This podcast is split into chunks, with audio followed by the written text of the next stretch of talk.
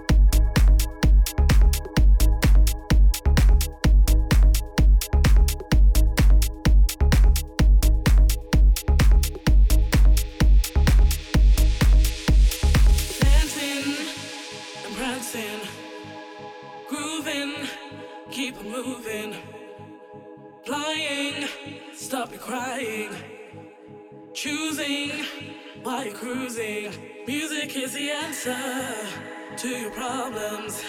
Keep on moving, then you can solve them. If you feel that you can take no more, and your feet are headed for the door, gotta keep on.